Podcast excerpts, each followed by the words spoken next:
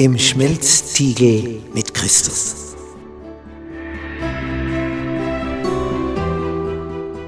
Bist du schon einmal in einem Stahlwerk gewesen, wo Stein so erhitzt wird, dass er zu schmelzen beginnt?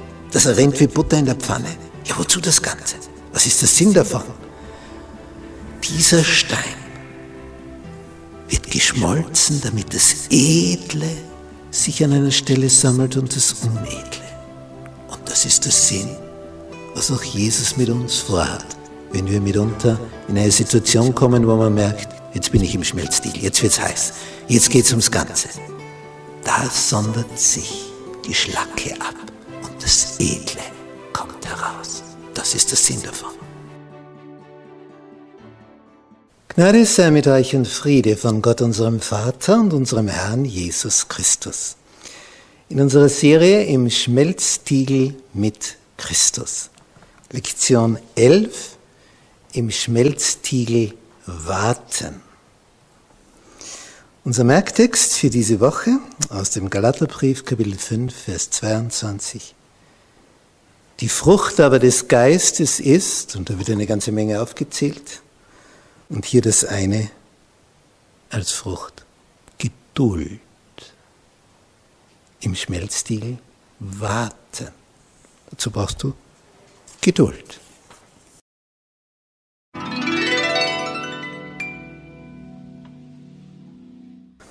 Der Gott der Geduld. Im Römerbrief, und zwar in Kapitel 15. Also der Römerbrief ist ja eine ausgefeilte theologische Studie. Also wie hier Paulus ausführlich alles angeht, das ist ja enorm. Und da heißt es in den Versen 4 und 5. Denn was zuvor geschrieben ist, das ist uns zur Lehre geschrieben, damit wir durch Geduld und den Trost der Schrift Hoffnung haben. Wodurch kommt Hoffnung? Durch den Trost der Schrift und durch Geduld. Wir kennen ja wahrscheinlich den Spruch, ja, ich brauche Geduld und zwar schnell. Das drückt das also aus, wie es mit unserer Geduld ausschaut. Und dann in Vers 5, der Gott aber der Geduld und des Trostes so definiert Paulus unseren Papa im Himmel. Der Gott der Geduld und des Trostes. Was möge der uns geben? Er gebe euch, dass ihr einträchtig gesinnt seid untereinander. Christus Jesus gemäß. Das hat es also schon vor 2000 Jahren gegeben schreibt Paulus an diese Gemeinde in Rom. Und sie waren offensichtlich nicht einträchtig untereinander gesinnt in Christus Jesus, sonst hätte er das nicht schreiben müssen. Wo Menschen sind, da geht es runter und drüber. Einer meiner Schulleiter hat immer gesagt, wenn es ein Durcheinander gab, wo gehobelt wird, fliegen Späne. Damit hat er ausgedrückt. Das ist natürlich wo mehrere Menschen zusammenkommen, prallen Meinungen aufeinander und dann kracht's. Aber es gibt ja einen Gott der Geduld und des Trostes. Und der gebe euch, dass ihr einträchtig untereinander gesinnt seid. Nun, diese Geduld, die gilt es also zu lernen. Im Psalm 27 im Vers 14 heißt es, Harre auf den Herrn. Was heißt das? Warte auf ihn. Ich wenn wir an Sarah denken, die hat da gehört von ihrem Mann Abraham, es soll was werden mit, mit, mit Kind und so, weil sie haben ja keins und das nicht im hohen Alter. Aber irgendwann hört ihr Harren auf den Herrn, das heißt warten auf den Herrn auf. Und sie macht ihrem Mann klar, ha, ich habe eine Idee. Das ist wahrscheinlich so gemeint. Eine Leihmutter. Also, dass hier eine Schwangerschaft entsteht, aber das Kind auf unseren Namen dann geboren wird. Ja, und so gibt sie ihre eigene Dienerin Abraham ins Bett. So groß war die Sehnsucht, ein Kind zu bekommen. Also wie groß muss die Sehnsucht sein, dass eine Frau das macht, ihrem Ehemann eine andere ins Bett legt. Sie wollte nicht mehr auf den Herrn harren, nicht mehr auf ihn warten. Und daraus kam Ismael. Und das waren Probleme, die bis heute andauern. Daraus kamen die Araber und die Juden, da kracht sie. Wie heißt in dem Psalm weiter? Harre auf den Herrn, sei stark und dein Herz fasse Mut und harre auf den Herrn. Warte auf ihn. Dazu braucht es Mut, weil wir denken, ja, wenn da nichts wird, wie bei Sarah, sie ist immer noch nicht schwanger, ja, dann, dann ist nichts mehr mit Harre auf den Herrn und warten. Da wird ja nichts mehr. Da fehlt eben die Geduld, wobei das bei Sarah wirklich nachvollziehbar ist. Wenn du mal so alt geworden bist, wie sie, wenn du mit 90 einen, deinen Sohn einmal zur Welt bringst, einen Erstgeborenen, schon ein sogenanntes biblisches Alter dann. In Psalm 37, Vers 7 heißt es, halte still dem Herrn und warte auf ihn. Erzürne dich nicht über den, dessen Weg gelenkt, nämlich auf unrechte Art und Weise. Über den Mann, der Arglist übt. Erzürne dich nicht. Es ist ein höherer drüber. Sei stille und warte auf den Herrn. Gottes Mühlen malen langsam, aber trefflich fein.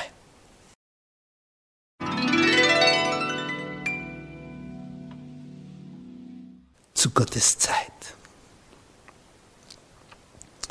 Im Römerbrief in Kapitel 5, Vers 6 steht, denn Christus ist, als wir noch kraftlos waren, zur bestimmten Zeit, die da angekündigt worden ist, für Gottlose gestorben. Interessant dieser Ausdruck, zur bestimmten Zeit, so wie sie vorausgesagt war vom Propheten Daniel in Kapitel 9 in den letzten Versen. Zur bestimmten Zeit die angekündigt war. Wie schreibt es Paulus im Galaterbrief? Als die Zeit erfüllet ward, nämlich als die vorausgesagte Zeit abgelaufen ist, sandte Gott seinen Sohn. Es hat also alles ganz genau seine Zeit, nämlich Gottes Zeit, zu seiner Zeit. Und so ist es auch mit der Wiederkunft. Diese Voraussagen, die sind eben etwas, wodurch für uns deutlich wird, wer Gott ist. Er kann also etwas, was wir nicht können. Nicht in Jesaja 41 heißt es. Und hier in, in der Mitte dieses Kapitels da hatten wir ja schon den schönen Vers 10. Fürchte dich nicht, ich bin mit dir, weiche nicht, denn ich bin dein Gott. Und dann heißt es hier weiter, in Vers 21, bringt eure Sache vor, spricht der Herr. Sagt an, womit ihr euch verteidigen wollt, spricht der König in Jakob.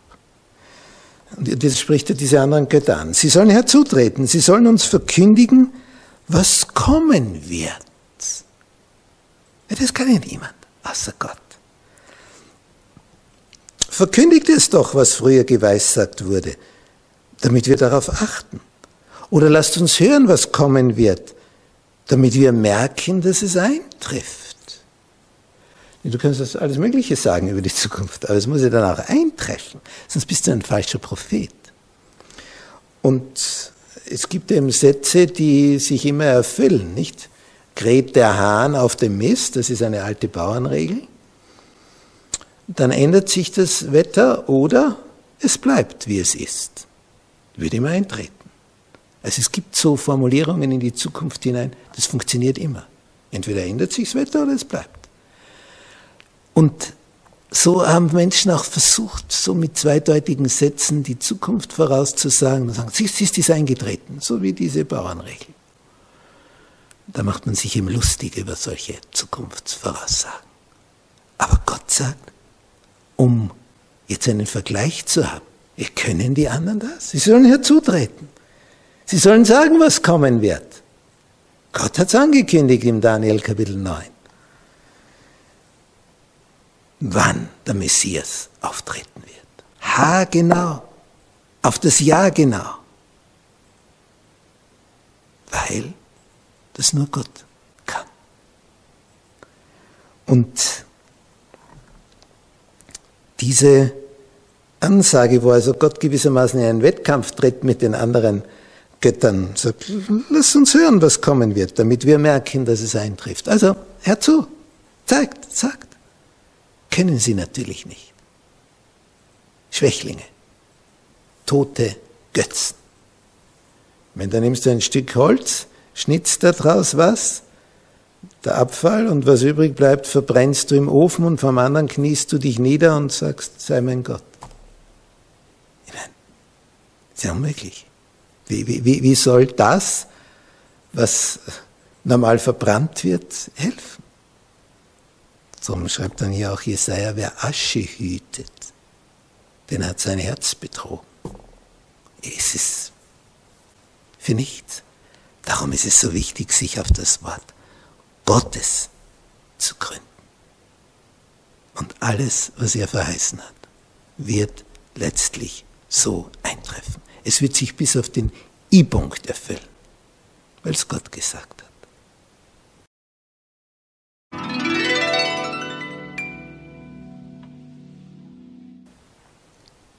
David, Doppelpunkt. Anschauungsunterricht im Warten. Kennt ihr das? Supermarktkasse. Zwei Kassen sind offen, überall ist eine Schlange. Du überlegst, wo stelle ich mich an? Ah, da geht's wahrscheinlich schneller.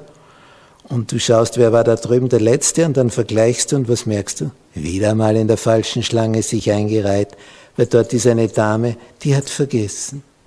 Vielleicht war es auch ein Herr die Frucht abzuwiegen.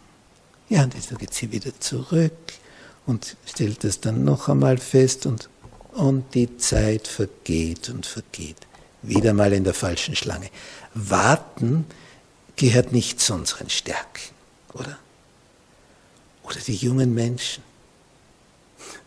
Wie oft ich das in der Seelsorge erlebe. Wenn sie dann sagen, jetzt bin ich Mitte 20, ich will nicht mehr länger warten. Ich will jetzt heiraten. Punkt. Aus. Egal wer da kommt, ich will jetzt verheiratet sein. Da muss er mal tief durchatmen. Keine Ahnung, was das heißt. Hauptsache das. Nein, nicht Hauptsache das, sondern Hauptsache wer. Das ist der Punkt. Ungeduld. Jetzt warte ich schon so lang. Die, die und die und die von meiner Klasse sind alle schon verheiratet und ich noch immer nicht. Ich, ich halte das nicht mehr länger aus. Ich will nicht mehr länger warten. Ah, aber heißt nicht im Vater unser, dein Wille geschehe? Ja, aber nicht in dem Punkt. Da, da, da, da, da kenne ich, na, das, das geht nicht. Ich will jetzt. Ich bin bereit. Naja, das ist ja schon schön. Und wenn jemand anderer auch bereit ist, dann wird es funktionieren. Hier ist also diese Ungeduld so in Reinkultur. Der Mensch hat einen Willen und der Wille muss umgesetzt werden. Und wenn das nicht funktioniert, dann wird er unrund. Und jetzt ist David einer, der gesalbt wurde als junger Mann, als Jüngling, wieder zum König gesalbt, weit im Vorhinein.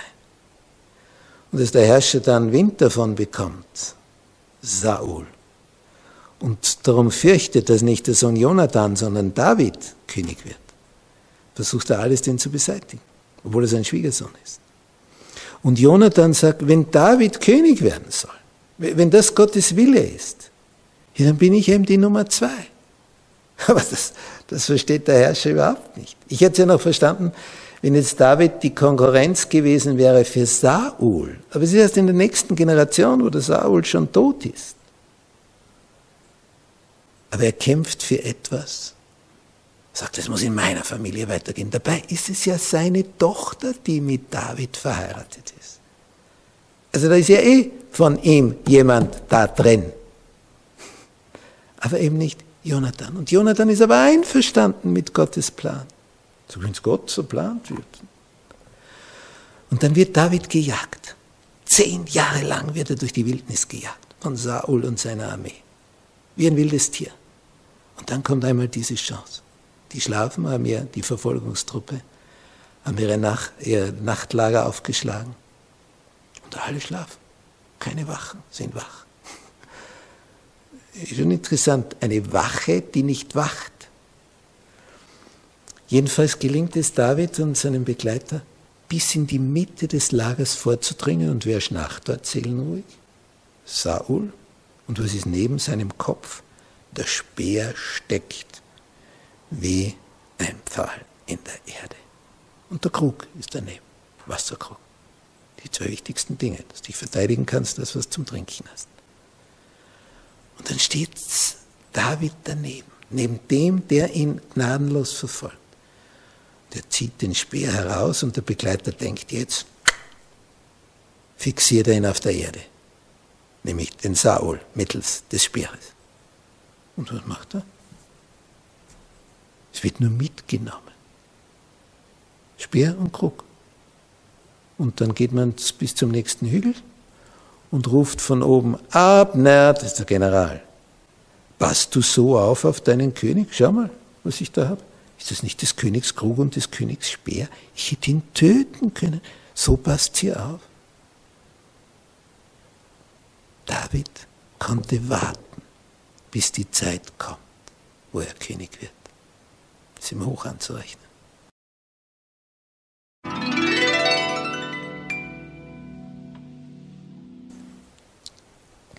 Elia, Doppelpunkt.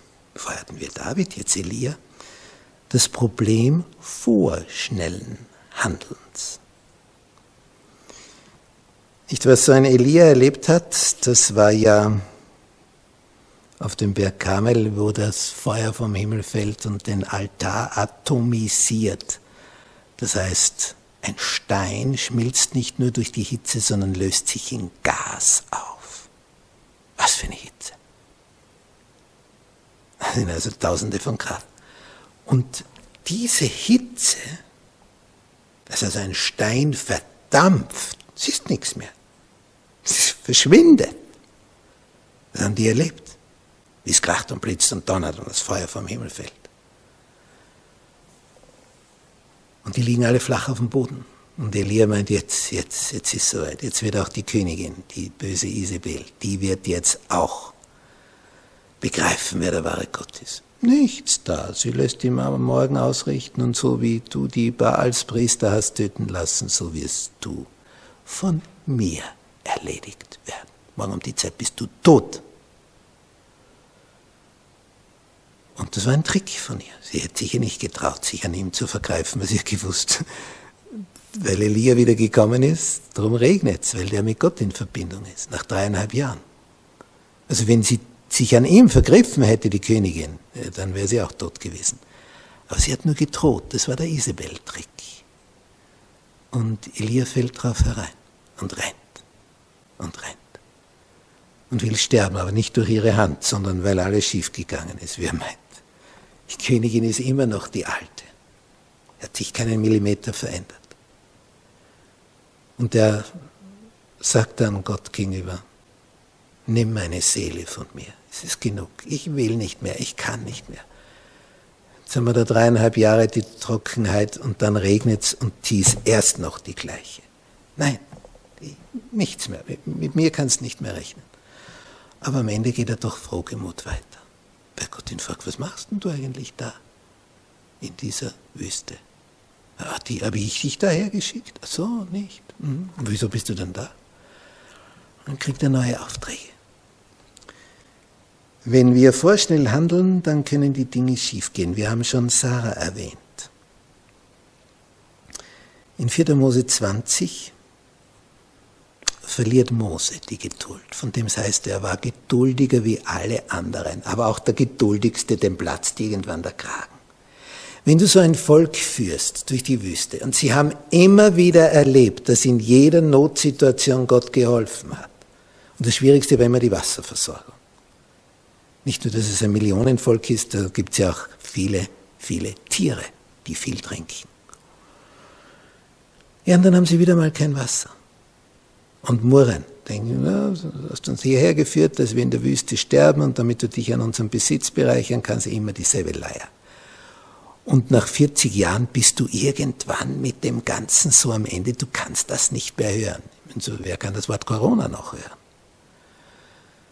Irgendwann ist Schluss, aus. Und Gott sagt Mose, da, der Felsen, redest zu ihm und er wird Wasser geben. Weil der Fels ist ein Bild für Christus. Und der Felsen hat schon einmal gedient, nämlich ein anderer Felsen, der auch für Christus ein Symbol ist, wo Mose aufgefordert wurde, den Felsen zu schlagen. Dann kam Wasser raus. Christus sollte nur einmal geschlagen werden, sinnbildlich. Das zweite Mal sollte man mit dem Felsen reden.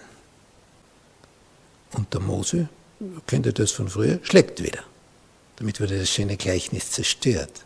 Weil Jesus wurde einmal gekreuzigt. Und er sagt noch, höret ihr Ungehorsamen, werden wir euch nicht Wasser da hervorbringen können? Wir. Als ob er das könnte, er und Aaron. Das führt dann dazu, dass weder Aaron noch Mose hineinkommen, wo sie an der Grenze stehen.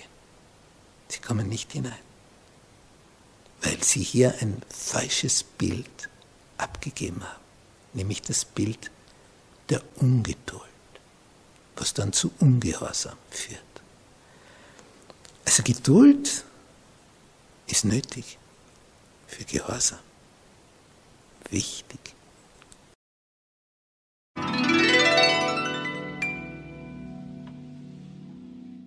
Lernen, seine Lust am Herrn zu haben.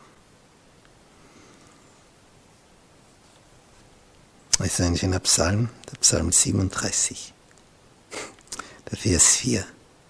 Habe deine Lust am Herrn. Es ist also lustig, mit dem Herrn zu leben.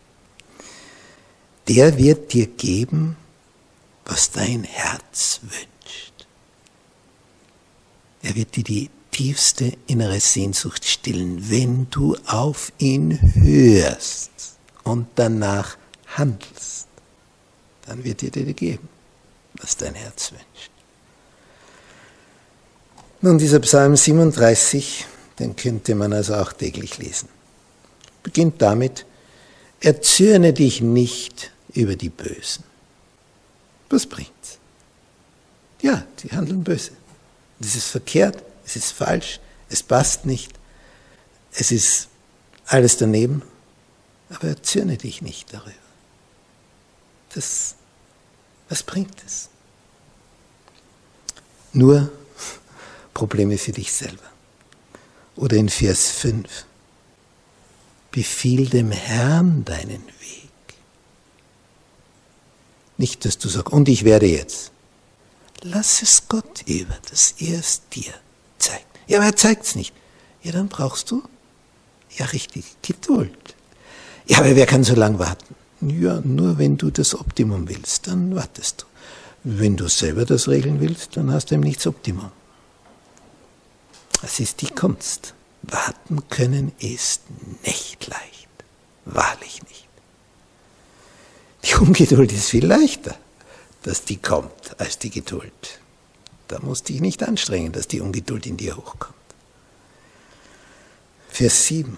Halte still dem Herrn, warte auf ihn dass er es macht, zu seiner Zeit, auf seine Art und Weise, dann gibt es eine Erfahrung. Ein Liebesbeweis Gottes. Das tut also gut, tut wohl. Da fühlst du dich wohl.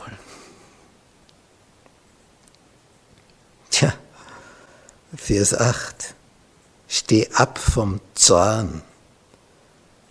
Lass den Grimm. Alles ist leichter als das. Dieser Psalm ist also einer, wo David aus seinem Leben gelernt hat. Ich meine, warum sagt er das so? Ja, weil er gemerkt hat, das lohnt sich. Und alles andere lohnt sich nicht. Und er geht sogar so weit, dass er dann in Vers 16 sagt, das wenige, das ein Gerechter hat, ist besser als der Überfluss vieler Gottloser. Ein bemerkenswerter Vers, der hier David durch göttliche Inspiration über die Lippen gekommen ist. Das wenige, das ein Gerechter hat, also es ist wenig, steht da, ist besser als der Überfluss, das ist der Gegensatz zum wenigen, der Überfluss vieler Gottloser. Das Wenige ist besser als der Überfluss. Und darum werden wir das jetzt auch lernen als ganze Gesellschaft in Europa. Dass das Wenige letztlich besser ist als der Überfluss. Wenn du nämlich dabei gerecht unterwegs bist und nicht krumme Touren machst nur damit aus dem Wenigen ein Überfluss wird. Denn der gottlosen Arm wird zerbrechen, aber der Herr erhält die Gerechten. Nochmal Vers 4. Habe deine Lust am Herrn. Also sieh das nicht als etwas, oh, und jetzt muss ich und jetzt darf ich nicht. Das ist nicht die Lust am Herrn haben. Sondern, wow, er gibt mir diesen Hinweis ach genial, jetzt habe ich wieder etwas, wo ich einen Weg sehe, wo ich entlang gehen kann. Nicht viele fragen, was will der Herr von mir? Ja, dass du das umsetzt, was du schon alles weißt. Das will er. Ja, aber ich meine, welchen Job oder welche Frau oder welchen Mann soll ich heiraten? Was will er von dir? Dass du das umsetzt, was dir schon klar geworden ist, aber wo du noch zögerst. Das will er von dir.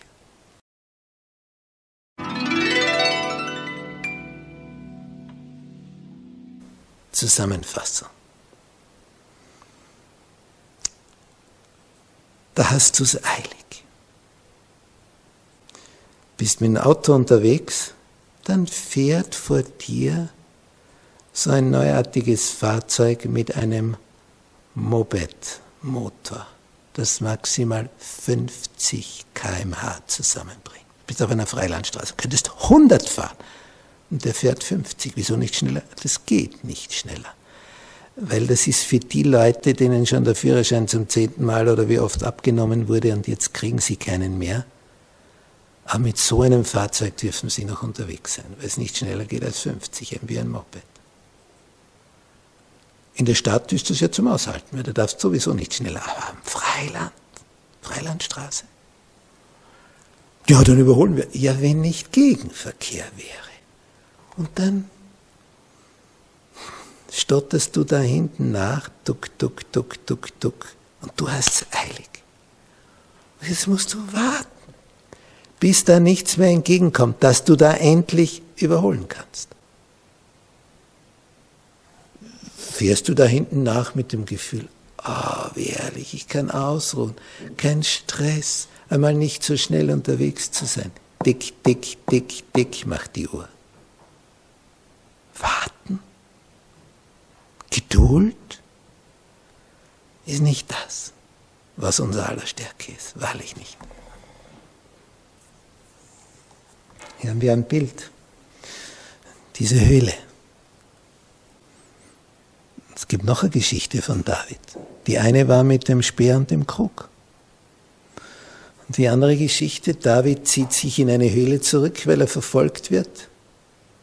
Und dann sieht er, also da innen in der Höhle ist, da kommt jemand nach in diese Höhle. Und von der Größe her des Mannes, der da hereinkommt, sieht man, der ist ja eines Hauptes länger als alles Volk.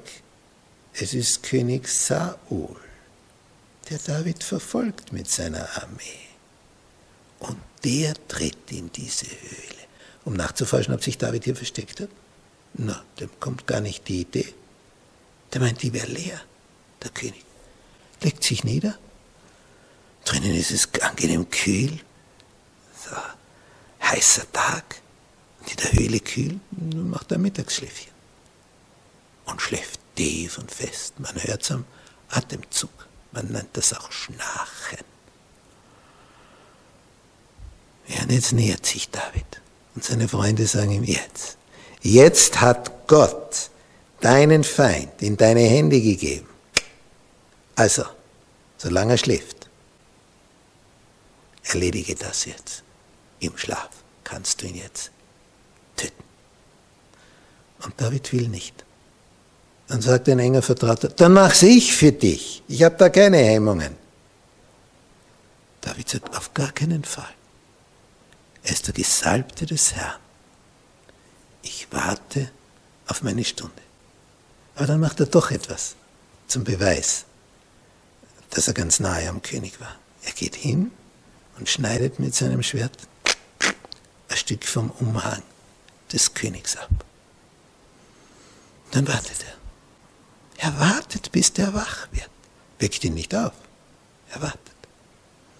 Und irgendwann wird er wach, der Herrscher, Oh, steht auf, regelt sich und oh, tritt ins Freie. Er ist noch halb verschlafen, da hört eine wohlvertraute Stimme. Mein Herr und König.